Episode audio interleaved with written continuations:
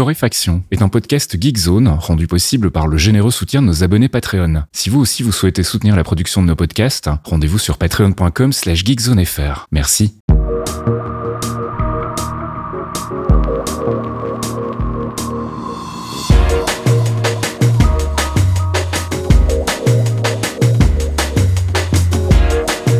Bonjour Geekzone et bienvenue dans ce 282e épisode de Torréfaction, un épisode un petit peu enrhumé en ce qui me concerne et je m'en excuse, mais on se retrouve comme toutes les semaines, le jeudi soir pour les abonnés Patreon et le vendredi matin pour les autres, avec notre petit round-up de l'actu. Salut Caf Yo, c'est moi, round-up de l'actu. Je suis fatigué les gars. On va commencer ce podcast par une information très simple. Euh, si vous aimez ce podcast, vraiment, ce qui me ferait plaisir, c'est que même si vous ne donnez pas sur le Patreon, euh, partagez-le parce que là, ça m'a pris l'après-midi de faire le tour des, des crèmeries pour vous. Mm. Et il y a du biscuit, les amis. Alors, euh, vous allez prendre du poids parce que vraiment, on a, il y a trop de trucs qui se sont passés cette semaine et du coup, j'étais obligé de faire un peu le tri. On parlera pas euh, du président de HP qui nous explique que si euh, les cartouches de leurs imprimantes sont super chères et que oh là là, c'est un scandale, c'est que et surtout qui bloquent les, les cartouches compatibles entre guillemets qui viennent pas de chez eux. C'est pour nous protéger des hackers, par exemple. Vous voyez? Bah tiens, ça, je, ça, je l'ai mis de côté. Je me suis dit non, j'ai pas le temps. Là, on enregistre le podcast et il y a 52 milliards de news qui sont tombés juste au moment où Fask m'a dit je suis sur Mumble. euh, bah en fait, où Apple annonce son plan pour être euh, raccord avec les nouvelles lois européennes euh, qui les obligent un peu à ouvrir le store. Et du coup, il y a plein de choses qui sont en train de se passer. Et j'ai pas le temps. Voilà. Là, on va pas, on va pas en parler. Par contre, on va en parler la semaine prochaine parce que d'ici là, la poussière sera retombée. On va voir ce qui va se passer, etc. Ça va être très intéressant parce qu'il y en a qui se voient déjà euh, roi du pétrole, dont des amis à toi, mon petit Fasque. ah bon? Ah oui, ah oh là là. Spotify, ils ont déjà expliqué que oh, ça allait être merveilleux parce qu'Apple, c'est trop les méchants et que eux, c'est les gentils, qu'ils allaient Bah, faire tiens. un store dans Spotify et que vous allez voir, ça va être super. Mon Dieu, jamais de la vie, les mecs. Je pense que rien que pour ça, j'ai envie de me réabonner à Apple Music. Merci beaucoup, Spotify. Euh, donc, on va parler de plein de trucs, Fasque. Est-ce que est-ce que t'as envie de commencer par le commencement? Il y a des trucs qui te plaisent plus que d'autres? Comment ça se passe cette semaine? Oula non, mais en plus je veux pas te compliquer la vie en te demandant de faire ça dans le désordre, donc on va y aller, Moi, on je va suis suivre la conduite comme des professionnels. Plus rien ne me fait peur. Aujourd'hui, je suis blindé. Et on Oh va mon commencer Dieu. avec du popcorn. On en avait parlé déjà euh, de l'Ayan- Ayaneo. euh, Exact. il me semble. La Yaneo Next Lite, la petite console dédiée à l'émulation euh, et aux jeux vidéo PC, euh, qui est une copie euh, du Steam Deck, comme plein de consoles PC qui tiennent dans la main façon Switch et compagnie. On en a parlé puisqu'ils avaient annoncé qu'ils allaient utiliser, ils ont fait leur promo en disant regardez, on arrive avec l'OS du Steam Deck et du coup on est vraiment trop fort. Euh, sauf que c'était faux et c'est pour ça qu'on les avait euh, éclatés la semaine dernière. Je crois que c'était Mhm. la semaine dernière ou 15 jours. Oui, il me semble que c'était la semaine dernière. Voilà. Donc finalement, on avait découvert que c'était pas l'OS Steam Deck, mais seulement Holoiso, qui est la distribution qui sert à fabriquer l'OS complet euh, de Valve, mais qui n'est pas exactement la même chose. C'est pas du tout aussi simple que ça. hein. C'est une distribution Linux, il y a plein de trucs à faire autour. Faut la rendre compatible avec la machine de Ayaneo, faut la maintenir. Et puis, bah finalement, ils ont sorti un communiqué de presse aujourd'hui euh, sur euh, X, Twitter, Xiter, appelez ça comme vous voulez. Enfin, le truc où il faut plus aller, quoi. Mhm. Euh, je l'ai su grâce à des, des gens qui rapatrient les infos de ce, de cette espèce de tas de boue qui est maintenant devenu Twitter. Et du coup, bah non, ça sera vendu sous Windows 11. Voilà. Alors, euh, les mecs, ils expliquent en disant que nous vous avons compris. Mhm. Euh, ouais, d'accord, ok. C'est plutôt on n'y est pas arrivé. Ou alors ça va être vraiment chiant. Et d'ailleurs, ça, ça a l'air d'être le cas puisque en fait ils ont dit non, mais sinon en fait ça sera toujours dispo le ISO. hein. Si vraiment tu veux l'installer et te démerder avec, on te le met là et amuse-toi. Donc euh, le plan, ça a l'air plutôt d'être de passer sous Windows 11 avec un truc qui s'appelle IA Space 2.0, tadada, qui est en fait une couche Windows qui fait que c'est un peu moins chiant d'utiliser des jeux vidéo avec un écran de 7 pouces et quelques dans une machine euh, qui ressemble à donc un Steam Deck si tu veux. Mhm. Euh, pour ceux qui connaissent pas du tout le monde, euh, bah, un peu comme toi d'ailleurs, tu t'as jamais utilisé ces trucs-là, mais t'imagines bien qu'avec des machines comme ça, l'interface de Windows, c'est pas incroyable. Non, bah, j'ai eu l'occasion de tester la, la, version de Lenovo euh, qui effectivement embarque un Windows 11 avec une surcouche par-dessus et dès que tu essayes de manipuler du Windows 11, euh, oui, effectivement, t'oublies quoi. Bah voilà, alors, comme les mecs de chez Ayaneo, ils ont pas beaucoup euh, d'idées et qu'ils aiment bien copier les trucs pour aller vite, euh, leur surcouche, je vous ai regardé les screenshots, vous allez beaucoup rire, c'est exactement ce que vous avez quand vous ouvrez les options sur Steam Deck en fait. Donc je sais pas si ça suffira, mais en tout cas, c'était rigolo. On verra bien comment ils vont réussir à le vendre. J'ai toujours pas trouvé d'infos sur leur système d'abonnement, c'est extrêmement fumeux comme histoire. Euh, mais ça a l'air pas cher, et donc avec le matos qu'ils embarquent, pourquoi pas, hein, on verra mm. bien. Mais euh, pour l'instant, euh, voilà, soyez prudents. Et en tout cas, les rêves de Steam Deck non officiels sont effectivement bien rangés au placard. Et puis c'est le gros dossier de la semaine, Palworld. J'en peux plus, ils m'ont fatigué. C'est vraiment le truc qui m'a fatigué. Voilà, mais ça m'a fatigué. Vous avez pas idée les gars, Palworld. Alors Palworld, vous en avez peut-être entendu parler parce que tout le monde en a parlé. C'est ce que j'allais dire, si vous n'en avez pas entendu parler, il faut vraiment faire quelque chose là. Mais peut-être que vous avez entendu le nom 500 fois et vous savez toujours pas ce que c'est. Et nous, on est là pour ça. et euh, j'ai été creuser les gars les poubelles parce que en plus il faut savoir un truc, les, ça y est c'est officiel. Hein, les certains joueurs, enfin pas pas joueurs lambda, hein, les fans du truc, parce qu'il y a des gens, ça fait cinq jours que le jeu est sorti, mais ils en entendent parler depuis super longtemps, ils sont déjà fans. C'est la même race que les joueurs de Star Citizen, tu vois. le même niveau de recul, le mhm. même niveau de mais non, mais pas du tout, mais c'est extraordinaire et euh, les réseaux sociaux en ce moment, faut y aller avec une petite combi parce que c'est compliqué, tu vois. Donc, je vais vous expliquer. Je vous ai mis dans le billet qui accompagne le podcast, mais je crois que j'ai battu le record. J'ai jamais mis autant de liens pour un sujet. Euh, donc là, vous en avez quoi 7, euh, 8 avec. j'ai fini par le plus rigolo, une petite vidéo de Video Game Donkey qui qui fait 9 minutes. de extrêmement bien faite. C'est-à-dire qu'il se moque jamais du jeu vraiment directement, mais mhm. si vous n'avez pas compris au bout de 9 minutes, je peux plus rien pour vous. Euh, c'est un titre qui est fait en indépendant par une petite boîte, soi-disant, parce qu'elle est pas si petite que ça, qui s'appelle Pocket Pair et qui est au Japon. C'est dispo depuis le 18 janvier. Et pourquoi tout le monde en parle Puisque ce titre est en train de battre tous les records de l'année 2024 qui vient de commencer, mais pour aller les chercher, il va falloir vraiment être un gros titre, tu vois. et euh, comme c'est de la merde, ça provoque une sorte de frustration, vous voyez? C'est-à-dire que c'est toujours pénible de voir un jeu qu'on n'aime pas gagner plein de thunes, ça ok, mais quand c'est avéré et qu'en plus la boîte derrière, il y a des choses à dire, ça devient très compliqué. Alors, accrochez-vous, je vais vous accompagner dans le dédale de bordel qui est dans cette, dans cette histoire. Euh, donc déjà, il faut vous expliquer ce que c'est que comme, comme type de jeu. Palworld, en fait, c'est un jeu euh, survie, action qui est dans la même veine que ce qu'on avait avec les Valheim, les V-Rising, les Ark euh, et les suites de Et euh, là un autre jeu dont on va parler juste après qui sort vraiment pas au bon moment pour son early access qui s'appelle Enshrouded. Donc euh, tu vois parce que Enshrouded faut mhm. que j'arrête avec mes accents anglais euh, claqués au sol l'effort bah ouais non mais t'as vu euh, j'ai j'ai rattrapé au vol hein. euh, mais je suis franchement j'en peux plus là vous vous rendez pas compte on, a, on enregistre très très tard par rapport à d'habitude et c'est à cause de moi parce que j'ai été creusé toute l'après-midi tous les sujets de la conduite là il y avait vraiment du, du stuff quoi mhm. donc pour en revenir à notre ami déjà il y a un problème euh, que nous avons, enfin ce qui est moi face à ce genre de truc, c'est que comme moi, je sais que tu es un grand fan des jeux de survie où il faut euh, aller travailler dans un jeu vidéo. C'est ça. non, j'ai ça dans la vraie vie en fait. Donc, Alors, euh, putain, quelle bonne idée. Moi, j'avais vachement envie de lancer un jeu pour aller tailler des pierres et des cailloux et des machins pour aller fabriquer un feu. Et puis, ça me fait chier. Voilà, mhm. je peux pas vous dire autrement. Euh, ça n'a jamais été un type de jeu qui me passionne. J'ai jamais compris l'engouement, mais quelque part, vous êtes des milliards à jouer à Minecraft. Ça m'a toujours saoulé pareil. Hein. Donc, moi, je respecte. Voilà, à partir du moment où vous me dites c'est super, regardez, je peux faire ça, très bien. Moi, j'ai pas envie de le faire, mais j'ai pas envie de jouer au football ça n'empêche pas que le football est un truc incroyable. Mais euh, là, dans le cas de ce type de jeu, il y en a qui sont respectables. Euh, Valheim était très très bien. V-Rising, il y avait plein de super idées, etc.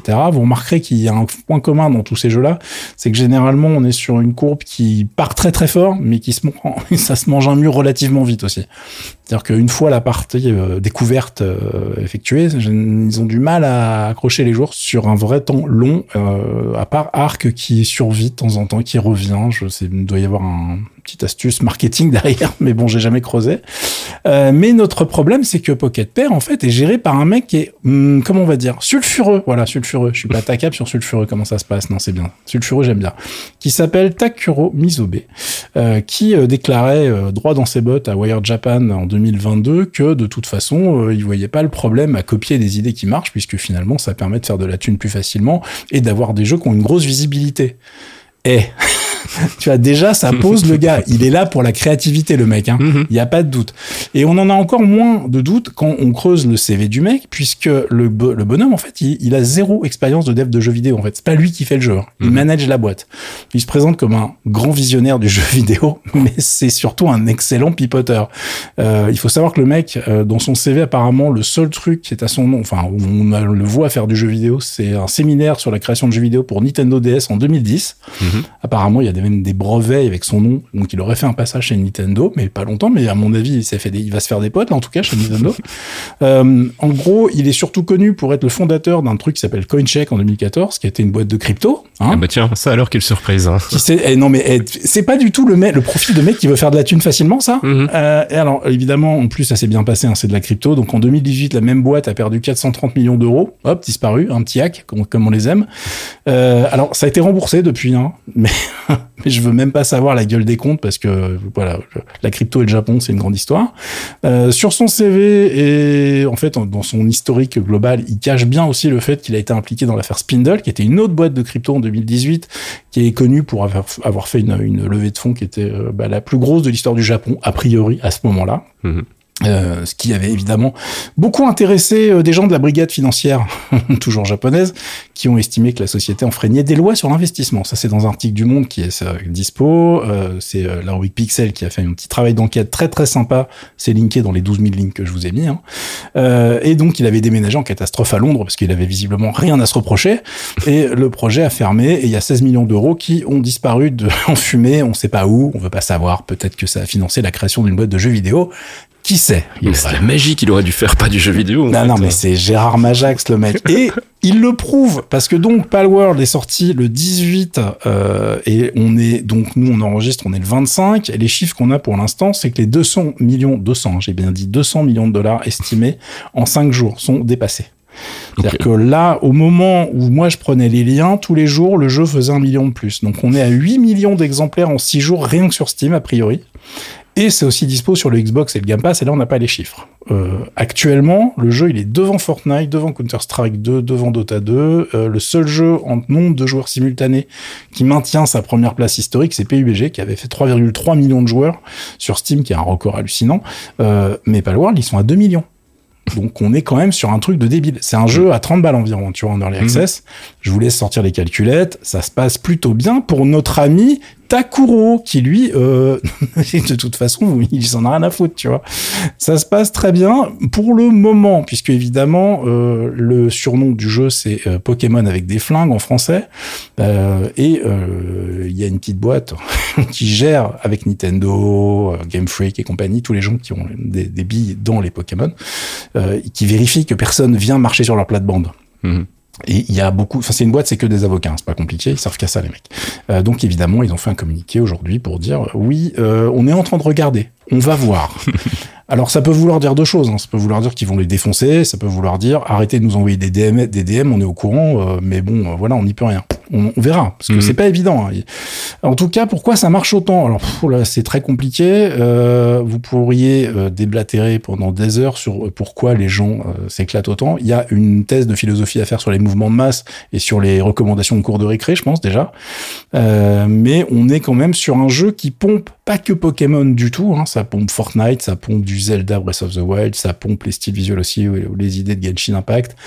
En fait, le mec, il a été servir partout et ils ont rien rajouté de nouveau.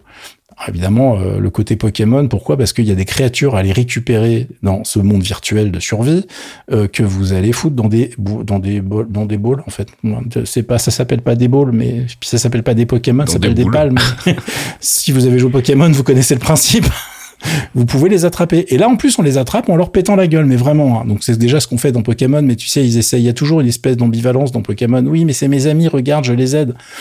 Euh, là, non. Ils sont partis dans le côté complètement cynique. Donc, évidemment, ça plaît beaucoup parce que tu vois, tous les gamins doivent être en train de, ou certaines personnes, genre Elon Musk, doivent être en train de se prendre pour des mecs, genre, regardez, je suis un edge lord. Je suis tellement controversé. Oh là là, je suis un rebelle de la société.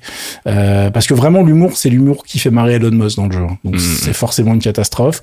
Euh, puisque les Pokémon en question, vous les récupérez pour les mettre dans votre base, pour les faire travailler. Jusqu'à la mort. Ok Late stage capitalisme. Exactement. On est vraiment sur euh, pff, le, le truc. Ouais, regardez, mais on est subversif, machin. Pff, Ouais. ouais, super. Donc tout le jeu tourne autour de ça et euh, c'est très mal euh, optimisé évidemment. Euh, Il n'y a pas vraiment de profondeur dans l'univers du jeu lui-même et en plus derrière, euh, comme ça a été développé par des gens qui sont passionnés visiblement par ce projet de l'amour, hein, qui, est, qui est fait vraiment, c'est comme le petit jeu indé taille. Bon, ça va, au niveau ironie, je vais arrêter parce qu'en fait, ça marche même pas tellement je suis fatigué. Euh, mais du coup, il y a déjà des hacks de serveurs, il y a déjà des serveurs privés qui se font envahir avec les bases détruire par d'autres gens, etc. Euh, puisque le truc a l'air très très mal programmé et très très très très mal protégé en général. Sachant que le jeu est censé évoluer vers une partie PVP, je pense que ça prévoit vraiment du lol. On va préparer le popcorn, les amis, parce qu'à mon avis, on va en avoir pendant un paquet. Donc voilà, euh, c'est un gros succès, mais c'est aussi la preuve que c'est pas parce qu'il y a plein de gens qui s'éclatent et qui mettent des super notes sur Steam actuellement que c'est un grand jeu. Ça ne veut rien dire. Euh, mais encore une fois, là, on sort vraiment du spectre euh, thèse de jeux vidéo, etc. On est vraiment plus dans la thèse sociétale. hein. Il y a, il y a des choses à dire sur ce qui est en train de se passer autour de jeu. Mais en tout cas, vous êtes prévenus. Si vous avez vos gamins en train de vous dire oui, c'est génial, j'adore ce jeu, machin et tout. Franchement, Minecraft, c'était bien. Revenez, Fortnite, c'était super aussi. Je, enfin, faites, faites quelque chose.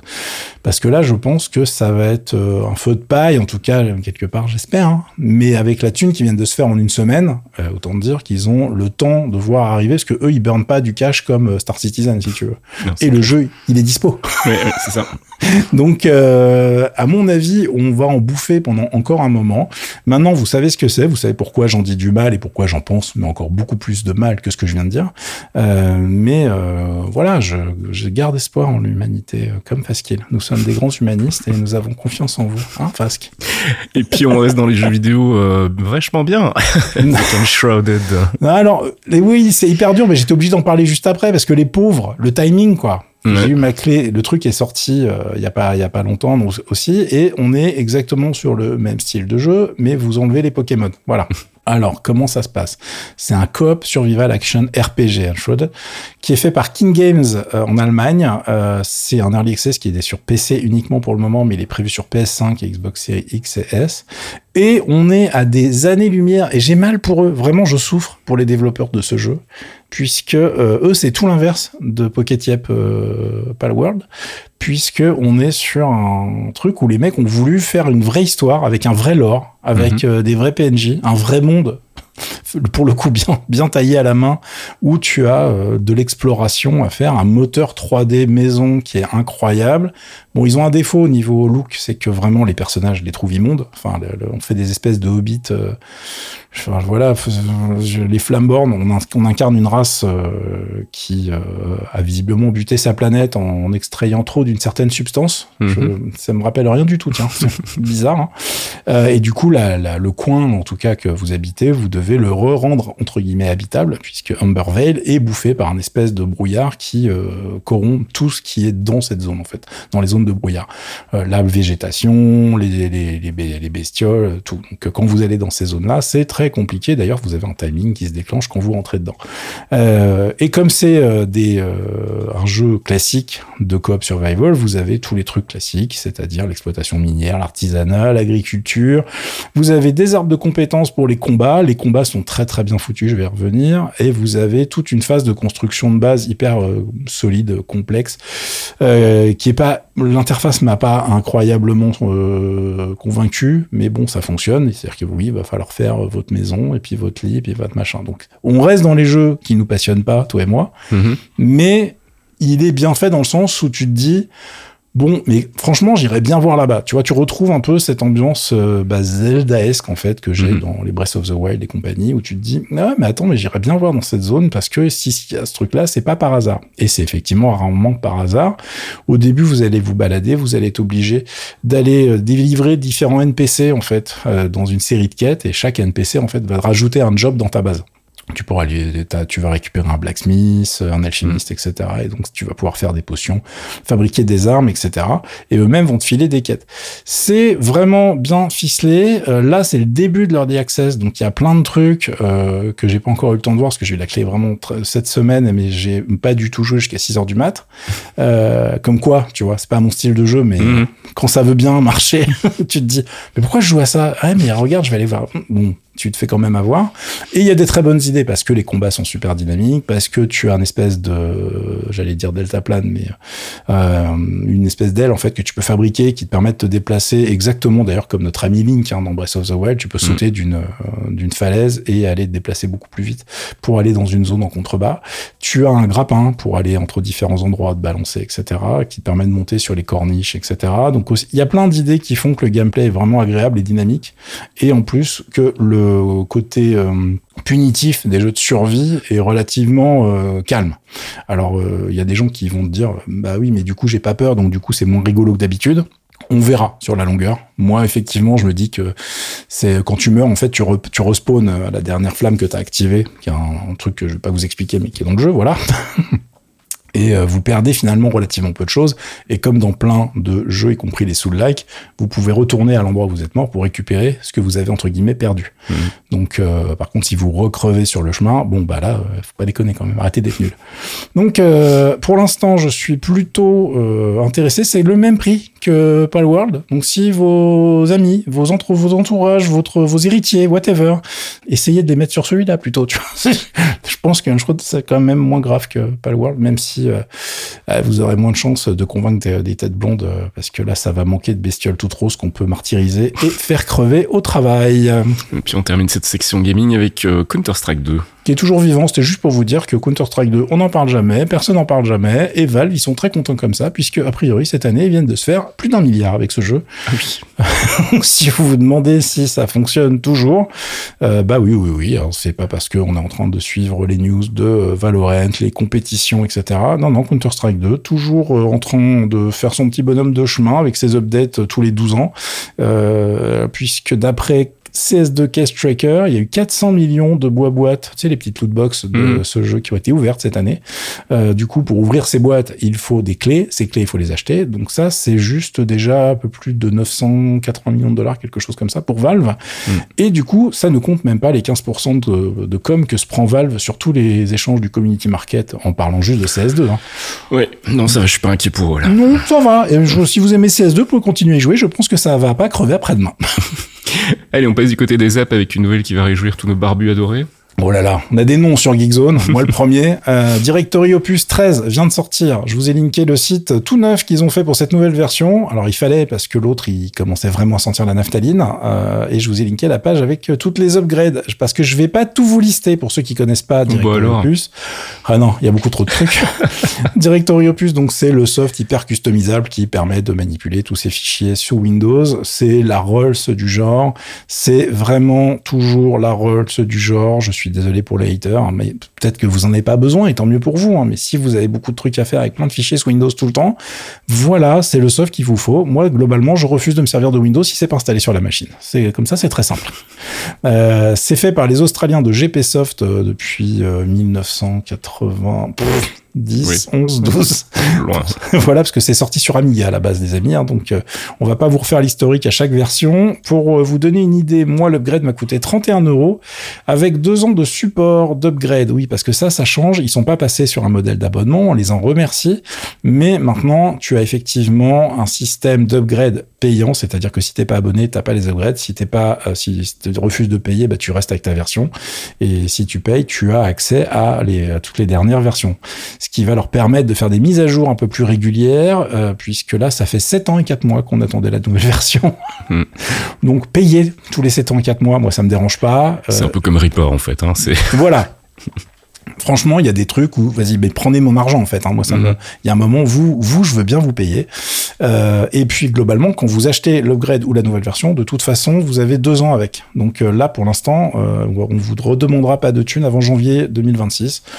Ça va. Euh, Mm. Soyez détendus. Et puis de toute façon, ça va leur donner euh, le temps de regarder combien ils veulent que ça paye, combien, comment ils vont s'organiser, combien ils font de ventes, etc. Je doute que ça soit ruineux. Ils sont pas complètement stupides et euh, bah, ça marche toujours aussi bien. Maintenant, vous avez en plus l'intégration d'un truc qui s'appelle Everything, donc la recherche instantanée à l'intérieur. C'est Everything, c'est un truc dont on avait déjà parlé. Ouais, ouais, ouais. Euh, et du coup, l'avoir dans Directory Opus, c'est vraiment très sympa. Et puis, ils ont rajouté plein de conneries qui font que tout va plus vite. L'interface est plus rapide, le, le tri des fichiers plus rapide. Vous pouvez afficher la taille de tous vos dossiers instantanément ou presque. Enfin, vraiment, euh, en termes d'optimisation, ils ont bossé. Oui, bon, bah, il y a 7 ans et 4 mois, encore une fois, entre les deux versions. Le contraire sera un petit peu décevant. Donc, euh, si vous êtes euh, un gros bosseur avec plein de fichiers sous Windows, allez regarder ça tout de suite. Et puis pas de culture cette semaine parce que la seule chose que j'ai regardé c'est Aquaman et j'ai vraiment pas envie d'en parler. Donc on va passer directement du côté de la tech et c'était un anniversaire plutôt important cette Mm. semaine. C'est cette semaine ou ce mois-ci? Cette semaine, c'était euh, au début de semaine, là, je crois que c'était lundi ou mardi en fonction du fuseau horaire. Euh, Mhm. Le Mac fête ses 40 ans, les amis. Oui. Alors, je vous ai linké un papier très intéressant de The Verge qui parle de ça. Comme d'habitude, si vous parlez pas anglais, vous pouvez aller voir du côté de DeepL pour faire votre traduction. Sinon, vous pouvez retourner à l'école. Oh. Euh, c'est rigolo parce que c'est écrit par un mec qui est un vieux de la vieille, qui a fait des interviews de Steve Jobs, qui a fait des interviews de Phil Schiller, qui connaît très très bien Apple, et qui fait un peu l'historique, l'impact sur la boîte, et qui met en avant un truc qui assez rigolo, qui est que ben, maintenant le Mac a jamais été aussi euh, euh, successful qu'actuellement, mais euh, finalement c'est aussi un truc qui rapporte quasiment le moins à Apple aujourd'hui. Et du coup, euh, c'est une pierre angulaire de la boîte. C'est un truc qui ne peut pas partir, puisque de toute façon, plus les applications pour iPad, iPhone, etc., tout est fait sur Mac. Mais que, euh, en termes de part de marché, finalement, c'est pas le business numéro un d'Apple. Et euh, c'est assez rigolo de voir l'évolution sur ces 40 ans de la machine, sachant qu'en plus, elle a failli claquer dès le départ. Mm. Euh, donc, euh, c'était assez rigolo. Donc, euh, il refait pas tout l'historique hein, dans l'article du Mac et de ses problèmes, mais euh, c'est vraiment sympa à lire. Vous, si euh, ça vous intéresse et que l'histoire de l'informatique en général vous intéresse, il y a plein plein de papiers sur le net qui sont dispo autour de, ces 40 ans. Donc il y a plein de, de choses à apprendre si vous débarquez, si vous avez jamais creusé le sujet. C'est vraiment intéressant. Euh, moi, je vous attends euh, l'année prochaine hein, parce qu'on fera les 40 ans de l'Amiga 1000 et ça, ça c'était une vraie machine, les amis. Et on reste côté matos mais avec une carte graphique la 4070 Ti Super. Ouais, puisqu'on les a toutes annoncées, mais maintenant, euh, comme c'était euh, des sorties décalées, bah, on a toutes les semaines les tests qui Mm. tombent.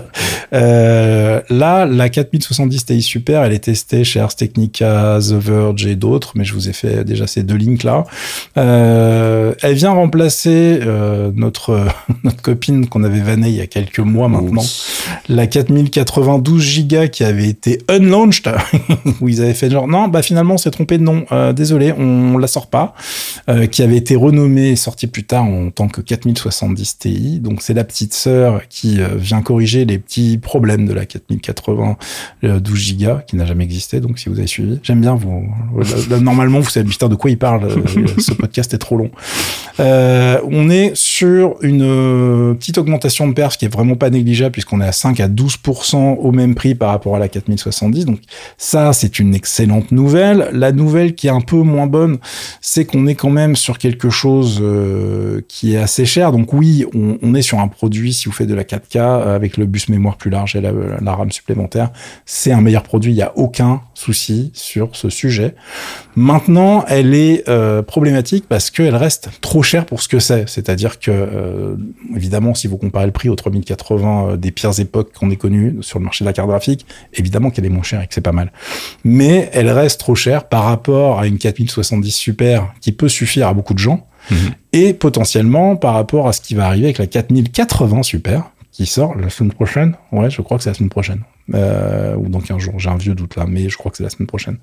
Euh, qui du coup, elle va être euh, aussi testée, qui va être évidemment plus chère. Mais votre problématique quand vous achetez ce genre de produit, c'est de vous dire, est-ce que j'ai besoin de ce produit-là? Est-ce que celui d'en dessous va pas me permettre de gagner 200 ou 250 balles? Et va me suffire largement Mm. Et puis si vous êtes un petit peu plus gourmand, euh, est-ce que c'est pas l'occasion de mettre plus cher pour avoir un produit que vous gardez plus longtemps? Et avec un plus de confort finalement. Donc elle a un peu le cul entre deux chaises. Tous les tests disent la même chose, c'est-à-dire que c'est pas du tout un mauvais produit, mais sa tarification fait que euh, c'est pas euh, c'est pas un truc que tu peux recommander en disant allez-y foncez c'est le meilleur produit dans sa gamme, il euh, n'y a pas de souci là-dessus. Donc euh, je vous laisse aller décortiquer tout ça. À mon avis, euh, les tests sur les 4080 Super vont dire que c'est un super produit qui est trop cher, parce que je crois qu'elle va être annoncée à 1400 balles, si je dis pas de bêtises. Ah oui. et la, la carte dont on parle aujourd'hui, elle a plus de 1000 euros. Mm. Donc on n'est pas sur la 4070 Super tout court, dont on parlait la semaine dernière, qui se trouve à 600-700 euros, tu vois. Hmm. Donc euh, faites bien votre budget, calculez bien euh, là où vous pouvez gratter. Il y a des trucs qui sont moins chiants à changer que d'autres. Donc si vous refaites votre machine l'année prochaine, euh, ça va être ça va être un jeu d'équilibriste pour trouver vraiment le, maillon faible entre guillemets ou sur lequel vous pouvez gagner le plus d'argent possible à un instant T et euh, le changer à la limite plus tard, hmm. sachant que euh, normalement en plus les gammes vont être euh, appelées à évoluer un peu plus rapidement cette année en termes de carte graphique. Donc voilà, pensez à ça aussi quand vous allez dépenser tous vos sous. Et puis euh, pas de bol, euh, chez Google, là, il y a encore des choses qui ne vont pas. Ouais, bah on rigole beaucoup. J'avais envie d'en parler parce que dès qu'il y a un problème sur iPhone, on en parle, mais euh, sur les trucs Android, généralement, on les passe sous le tapis. Mais là, c'est très très drôle parce que c'est la deuxième fois. Donc les pixels de Google, ils ont eu un gros problème sur leur stockage, donc les téléphones hein, de, Google pour ceux qui suivent pas. Euh, ils ont eu un gros problème avec leur smartphone Android en octobre puisqu'il y avait eu une mage qui avait bousillé le système de stockage en fait, et il y avait plein de problèmes euh, qui sont en fait de retour avec une mise à jour en janvier et les symptômes sont exactement les mêmes. Donc bravo. Euh, alors c'est quoi les symptômes? Bah, C'est le stockage interne qui monte pas en fait, donc qui est pas disponible dans, la, dans votre smartphone, l'appareil mhm. photo qui va se bloquer du coup puisqu'il peut pas enregistrer ses photos, l'application fichier qui va plus afficher les fichiers, ce qui est quand même un peu problématique. Euh, les captures d'écran peuvent pas être sauvegardées, du coup vous avez compris, hein, en gros le stockage interne n'apparaît pas, n'est pas exploitable par les applications et c'est la merde. Et si vous faites certaines manipulations et que vous essayez de le faire revenir euh, avant que Google fixe le truc, vous pouvez potentiellement tout effacer et donc ne pas récupérer vos données. Ça peut être très très pénible. Euh, Google a dit qu'ils étaient au courant, qu'ils sont en train de regarder, bah, on espère bien. Euh, mais comme en plus c'est la deuxième fois, les, gens commencent à être un petit peu tendus sur l'histoire. Surtout qu'il y a eu d'autres problèmes hein, sur les pixels en termes de hardware. Il y a eu euh, des problèmes de formation de bulles dans l'écran. il y a eu plein de petits trucs comme ça qui ont un peu fâché les gens. Donc ils se disent, votre flagship, Monsieur Google, ça serait pas mal de le soigner quand même. Donc je vous laisse suivre tout ça. En tout cas, la blague, c'est que ce type de problème ne peut pas arriver avec les updates classiques sur les autres téléphones, puisque c'est vraiment un, système de patch très spécifique au pixel que uniquement Google peut pousser sur ses téléphones, mhm. euh, qui provoque ce genre de bug. C'est pour ça que vous en entendez pas parler sur d'autres téléphones, puisque les autres se risquent même pas à faire ce genre de patch en fait. Et maintenant, on comprend un petit peu mieux pourquoi. Et on termine ce podcast avec des news côté Nokia. Ouais, Nokia qui euh, fait les tours des compteurs là. Tu vois, il relève les compteurs comme euh, les Proxenet un petit peu. Euh, puisque là, ils viennent de finaliser leur deal avec Oppo, euh, et c'est le même type de deal qu'ils ont avec Samsung et Honor. Et en gros, c'est tout simple, ils vont euh, chercher les sous qui euh, sont liés au brevet de la 5G, en fait, tout bêtement. Mmh. si vous vous demandiez pourquoi il y avait plein de marques de du gros constructeur BBK Electronics, genre Vivo, OnePlus, Oppo, etc., qui disparaissaient en Europe, c'est parce que il y avait un énorme procès en route avec Nokia et qu'ils n'étaient pas ultra d'accord sur les sommes à se donner, tu vois. Hmm. Et du coup, BBK Electronics a trouvé un accord avec Nokia finalement, euh, puisque euh, là, ça y est, ils sont meilleurs potes, c'est officiel. On sait pas combien d'argent aurait été échangé dans l'histoire. Comme d'habitude, hein, c'est un truc qui a été euh, dealé et ensuite euh, qui est assujetti au secret. Euh, mais Samsung a fait pareil, Honor a fait pareil. Quasiment tout le monde passe à la caisse puisque euh, Nokia a plein de brevets clés au niveau de la technologie 5G et que vous pouvez t'emmerder très très vite si vous ne faites pas affaire avec eux. la bonne nouvelle pour les gens qui aiment bien les flagships ou les téléphones un peu originaux d'origine chinoise, c'est que ça devrait détendre la situation en Europe et ça devrait permettre à BBK Electronics de revenir sur les territoires qu'ils avaient quittés l'année dernière et ça avait même commencé en 2022 si je dis pas de bêtises. Euh, et ça tombe bien puisque ça sera juste à temps pour la sortie du OnePlus 12. OnePlus c'est aussi une marque de BBK Electronics euh, et du 12R qui sera la version un peu moins intéressante, mais sachant que le 12 ils ont quand même un écran incurvé Donc, poubelle. oui, j'ai pas, j'ai pas envie de faire dans le détail. Là. Ils m'ont tous fatigué. Non, le téléphone a l'air super intéressant, mais ouais, je sais pas pourquoi ils ont gardé cette histoire. L'écran incurvé, on avait dit qu'on arrêtait. On, je crois qu'on on l'a dit la semaine dernière en plus. Euh, même Samsung a dit qu'on arrêtait. Euh, moi, je trouve qu'ils ont raison. Donc voilà, on verra bien ce que ça donne. Peut-être que j'en parlerai un peu plus quand il y aura les tests euh, très bientôt. Peut-être même dès la semaine prochaine.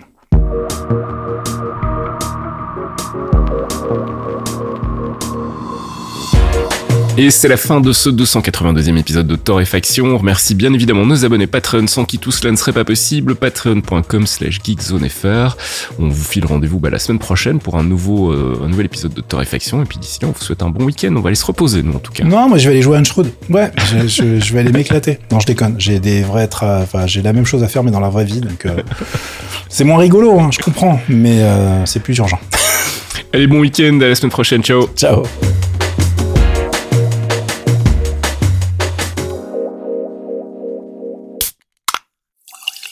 Un podcast signé Faskill.